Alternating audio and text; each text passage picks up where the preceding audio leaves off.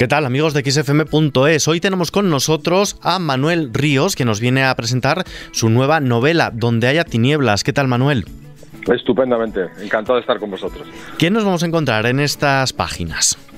Bueno, pues mira, sobre todo Donde haya tinieblas es un thriller. Yo creo que un thriller que avanza rápido, que pasan muchas cosas, que tiene mucha tensión, que tiene un final yo creo sorprendente, lo que, lo que tiene que ser un thriller, pero además de eso yo creo que tiene una segunda lectura también, ¿no? Y, yo creo que luego te deja de fondo una reflexión sobre un poco sobre el ser humano, sobre eh, qué preferimos, la, la, venganza o el perdón, la misericordia o el castigo, ¿no? O sea, tiene una cierta reflexión eh, que también incluye un tema de, sobre arte religioso, sobre iglesias. Bueno, yo creo que, que es algo más que un, un thriller.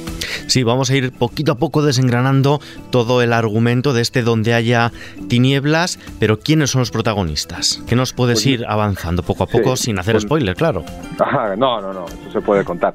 Es una pareja muy distinta. Yo buscaba que los protagonistas fuesen eh, completamente diferentes. Entonces tenemos a Martínez, que es un tipo pues de mi generación, no más bien un tío de 50 años, con una educación un poquito más clásica, eh, pues con una familia un poco estable.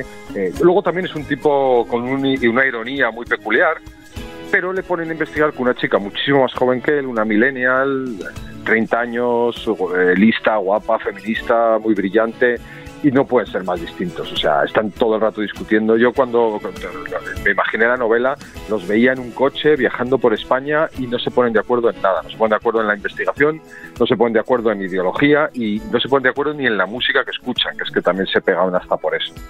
Sí, eh, nos hablas de la inspectora Piel de Lobo, que también tiene sus propios misterios. Sí, también, efectivamente, ella vemos que, bueno, que está un poco enfrentada contra los hombres, ¿no? En parte por razón, porque en, la, donde trabaja la unidad de la policía hay algunos que son bastante machistas, pero eh, ella también tiene su propio conflicto interno que iremos descubriendo según avance la novela, que siempre intuyes que algo ha pasado, pero no lo sabes hasta ya muy avanzada la novela y yo creo que también es una historia que tiene su, su aquel. Sí, pero ellos tienen que trabajar juntos, pero no por amor al arte, sino para resolver un caso.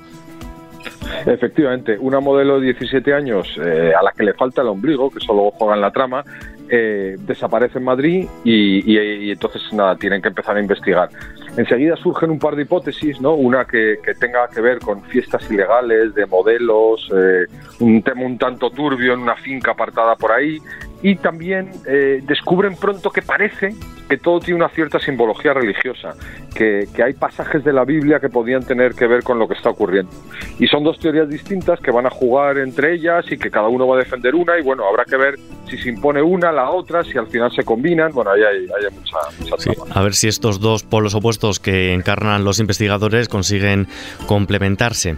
¿Cómo es?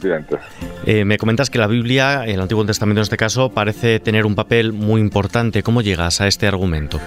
Pues hay algunas representaciones artísticas. Eh, la desaparición de la chica tiene que ver con una iglesia que está en, Badajoz, en el sur de Badajoz, y es una iglesia con, pinturas bíblicas ¿no? sobre, sobre el Génesis. Entonces, eh, da cierta sensación que puede haber una conexión entre una chica sin ombligo, algún personaje bíblico y, Martínez, que tiene una educación religiosa, enseguida ve esas conexiones, pero es verdad que parecen un poco locas y, y Piel de Lobo las pone en duda. Y el comisario no se las termina de comprar tampoco. Claro, es que, como me comentas, esta historia se desarrolla en distintos lugares. Hace referencia ahora a la ermita de la Virgen de Lara en Badajoz, pero también tenemos las imágenes del monasterio de San Juan de la Peña en Huesca o del santuario de Aranzazú en Guipúzcoa. Quien nos esté escuchando rápido puede tirar de Google y buscar imágenes de ello. Pero, ¿qué es, Manuel, lo que te atrajo de estos parajes para llevar allí tu novela? Bueno, los tres sitios son impactantes. O sea, decir, sí que quería que el lugar físico, el lugar natural, digamos, fuese impactante. La ermita Virgen de Lara tiene unas pinturas en la cúpula que eh, allí les las conocen como la, Capilla Sixtina de Extremadura, porque son sorprendentes.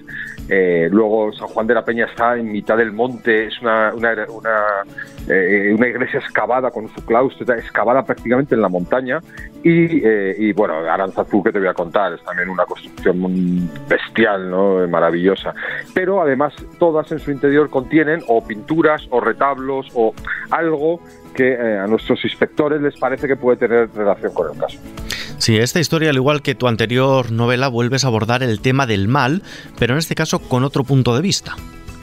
Sí, porque la huella del mal, por ejemplo, eh, analizaba eh, el mal precisamente pero desde un punto de vista eh, como prehistórico, es decir, había mucha presencia de la prehistoria, la violencia está en nuestro ADN desde la prehistoria, pues era una pregunta que planteaba. Y yo para esta novela me di cuenta que en un momento determinado de la evolución humana aparece el concepto pecado y el concepto de la religión. Y eso tiñe el concepto de mal desde otro punto de vista. ¿no? Entonces me parecía muy interesante si mi anterior novela trataba del mal biológico, que este eh, hablase del mal eh, religioso, ¿no? de que está también el concepto de culpa, por ejemplo, que es tan, tan típico de nuestra cultura, el concepto de culpa. Sí, de nuestra cultura judeocristiana. El género thriller ahora mismo está en auge, no tenemos más que fijarnos pues, en la lista de los más vendidos, son los escaparates de las distintas librerías, pero ¿qué es lo que tiene de especial o de único este donde haya tinieblas? Pues yo creo que es la combinación que te decía. Eh, por un lado, el, que como thriller está bien, está eh, muy bien tramado, eh, pasan muchas cosas, los capítulos son cortos, genera mucha ansiedad, ¿no? La gente que lo ha leído ya, he habido gente que el fin de semana ya lo había leído y me estaba escribiendo, ¿no? Pero aparte de eso, es un poco este fondo sobre arte religioso, eh, este fondo conceptual, un poco también de reflexión del ser humano. Yo creo que le da un toque distinto, ¿no? A mí no me gustan los thrillers que, en las que solo pasan cosas. Yo le pido un poquito más, ¿no? Que tenga un poquito más, que cuando lo acabes, pues te has quedado con la sensación de que, bueno, has aprendido algo porque sabes un poco más de pintura, de iglesias, de tal, pero aparte de eso, que, que te quedes con unas cuantas preguntas, ¿no? Tampoco es que yo te las voy a resolver, pero te las voy a plantear y que luego eh, cada lector pues eh, saque sus conclusiones. Además el humor del inspector juega un papel un tanto especial en la narrativa. Sí, eso es una cosa que me salió según empecé a escribir la novela, no, no lo tenía pensado así, pero según empecé a escribir, el, el, efectivamente el inspector, que la novela está en primera persona, y entonces el punto de vista del inspector es muy peculiar. O sea, la novela es una novela seria donde pasan cosas graves, pero él tiene una visión del mundo que yo creo que eh, eh, hay determinados momentos donde te hace sonreír. O sea, tú estás en una situación grave, pero hay gente que tiene una visión tan particular del mundo que aunque estés en un momento angustioso, eh, te, hace sacar una sonrisa. Y yo creo que eso, junto con un lado tierno que también tiene ese personaje, yo creo que le da a la novela un toque humano que también creo que es muy original en este género. Sí, es que el humor muchas veces es muy importante para poder descargar un poco la tensión del momento, de lo tensos que vamos a estar siguiendo el argumento de, este thriller. Que... Bueno, y más, y más, pero que te diga, justo ahora que estamos saliendo, parece ser, de la pandemia, o sea, llevamos un año muy duro, y entonces el que la novela tenga sus pequeños alivios eh, de ironía, de tal, yo creo que la gente lo va a agradecer mucho. Sí, comentábamos, se publicó el pasado día 6. ¿Cómo está siendo la acogida? ¿Qué feedback estás pues, teniendo? Sí, pues mira, yo la verdad es que no suelo mirar los datos de ventas hasta porque las novelas suelen ir lentas y prefiero no, no mirarlos, pero alguien me mandó un mensaje diciéndome que en un gran centro comercial español, el que más vende, este fin de semana, con solo tres días, eh, la novela eh, era la cuarta más vendida. Con lo cual, bueno, sin yo mirar y pasar esa angustia de ver cómo eran los datos, pues alguien me mandó y, bueno, si es de verdad era la cuarta más vendida, que parece que sí, son datos públicos, eh, pues eh, sorprendentemente bien, ¿no? Que, en tres días de venta esté en esa posición, estoy sorprendido, digo, vamos, desde luego. Sí, bueno, o como me comentabas, el mensaje de me lo he leído en un fin de semana o alguno que seguro también te tira un poco de las orejas porque se pasa de parada de metro. Eres, eres productor ejecutivo, guionista, director de series. Quizá eres las personas a las que inconscientemente más veces hemos invitado al salón de nuestras, de nuestras casas. Pero, ¿te ves llevando este texto a la gran pantalla? De momento no, de momento es, tan difícil vender una serie que, de momento ni me lo planteo, ¿no? Eh, y además el proceso de venta de una serie es largo, el o sea, piensa que si mañana una productora se interesase por, por la serie, por hacer una serie, a lo mejor en dos años y medio, tres años eh, la podíamos ver. Con lo cual ah, no puedo pensar en eso ahora mismo. Ahora estoy, nada, saco la novela, estoy encantado y, no me planteo de momento nada más. Pero lo que sí que tengo entendido es que está en proceso de producción la anterior, La Huella del Mal. Bueno, en proceso de, desarrollo. O sea, sí, sí, que, sí que hay una productora que me ha comprado los derechos y estamos trabajando en ello. Pues fíjate, han pasado justo dos años y ahora estamos trabajando en ello y yo creo que hay posibilidades de que se haga, pero si se hiciese no sería antes del año que viene, con lo cual volvemos a lo mismo. O sea, prácticamente se estrenaría como tres años después de, de, haberse escrito, con lo cual, claro, de haberse publicado. Con lo cual, claro, son procesos muy largos, muy largos. Sí, además actualmente estamos viendo todo un boom de reboots, remakes, reencuentros. ¿Cómo, lo, estás, ¿cómo lo estás viviendo tú? A mí me parece que, es excesivo. O sea, yo creo que eh, la entiendo porque al final buscas un público que ya tienes, que ya sabes, pero yo creo que estamos empezando a abusar un poco. El otro día veía el encuentro de Friends y yo decía, ah, será un. se han pagado no sé cuántos millones. Y yo, ah, será un capítulo. Me pongo a verlo y son ellos hablando. Y yo digo, estamos locos, le han pagado millones porque se sienten a hablar. Yo me siento a hablar con quien quiera. me junto con el médico de familia, con los de compañeros, me siento a hablar una tarde y que me paguen. No sé, un poco locura. Es cuestión de poner, de poner una cámara. No sé si te gustaría volver, me comentas, con médico de familia, con compañeros, hacer... Pues, no, no, especialmente, ¿no? De médico de familia luego no le veo ningún sentido. Y en compañeros, por ejemplo, ya hicimos la película, que era como un reencuentro después. Con lo cual, yo no, no, yo no le veo especial necesidad, pero bueno, si de repente surge, pues ya nos plantearíamos qué hacer, ¿no? Pero de momento yo no, no creo que no. Bueno, estamos en una radio musical. Antes me comentabas que incluso los, los propios protagonistas de tu novela, cuando van en el coche, no se ponen ni siquiera de acuerdo para, para qué escuchar. Pero ¿qué banda sonora le pondrías tú, Manuel, a este thriller? Pues mira, hay una anécdota muy buena eh, que, tiene que ver con esto que me preguntas, y es que al, tipo de mi edad le gusta mucho Sabina, y, a, a, ella le parece que Sabina es un horror, que es pues torero, que no trata bien a las mujeres, que no sé qué, o sea, tiene ahí una discusión. Y sin embargo ella pone como ejemplo la versión de Sabina que cantada por Travis Verse, que no sé que es maravillosa, a mí también me encanta, y le pone como ejemplo diciendo, es, esta chica sí que ha puesto a Sabina en su sitio porque le ha contestado a, la canción de 19 días y 500 noches y le, ha puesto en su sitio. Esa discusión, que es muy divertida en la novela, yo creo que refleja un poco las discusiones y la banda sonora de la novela.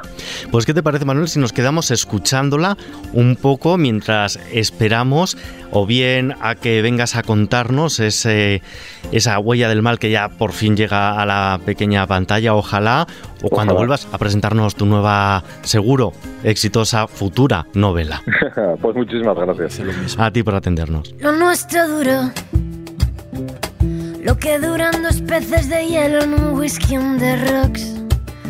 Sé por qué fui la infeliz que mordía su anzuelo mientras le creí. De pronto me vi como el busto de un rey destronado pisoteado en el suelo. Yo era la sota de las barajas y la planta baja de los rascacielos. Y es que tenían razón amantes con él hay un antes, pero un después no. Conmigo fue así. Dijo que era su media naranja y se puso a exprimir. Ya luego empezó a dar vueltas igual que un león dentro de una jaula. Que rugía mirando a la luna, mujer solo hay una. Y esa es mi María. Luego se fue Bajó a por tabaco y volvió a los tres meses. Vino haciendo veces y hecho un perro flaco. Pidió que le abriese con dos arrumacos. Le quité la llave, el abono transporte. Por decirlo suave, le di pasaporte y le dije, colega, tú has perdido el norte. Yo he estado tan ciega que pensaba que yo me quedaba sin alfa ni omega. Si él me abandonaba en la que contaba la historia a su modo, en la que me echaba la culpa de todo, de las tropelías y las tonterías, donde me compraba con bisutería mientras le servía jarros de agua fría. Yo le añadiría por ponerle el broche que a mí, sin embargo, sus famosos 19 días 500 noches se me hicieron largos. Dijo hola y adiós. Y el portazo sonó como un signo de interrogación. En vez de sufrir, me lié con uno del PP y socio del Real Madrid que canta hip hop. Juega al pádel, al tenis, al golf y es antitaurino ha montado su propio bufete, yo le pongo un 7 y él me ve y hace el pino. Sabina huyó, se fue dando saltos igual que un conejo. Pero como artista he llegado muy lejos, vi a Dios retratado al mirarse al espejo. Yo le vi en las ventas cantar nuestra historia y como el caballo atado a una noria que va como un rayo tras la zanahoria. Voz le seguía y al bailar que soñar con los pies volvía a ser la de ayer. Cuando le quería esa canción en la que contaba la historia a su modo en la que me echaba la culpa de todo, de las tropelías y las tonterías. Con bisutería mientras le servía jarros de agua fría. Yo le añadiría por ponerle el broche que a mí, sin embargo, sus famosos 19 días y 500 noches se me hicieron largos. Luego se fue Bajó a por tabaco y volvió a los tres meses. Vino haciendo veces y hecho un perro flaco. Pidió que le abriese con dos arrumacos. La llave, el abono transporte. Por decirlo suave, le di pasaporte y le dije, colega, tú has perdido el norte. Yo he estado tan ciega que pensaba que ya me quedaba sin alfa ni omega. Si él me abandonaba. en la que contaba la historia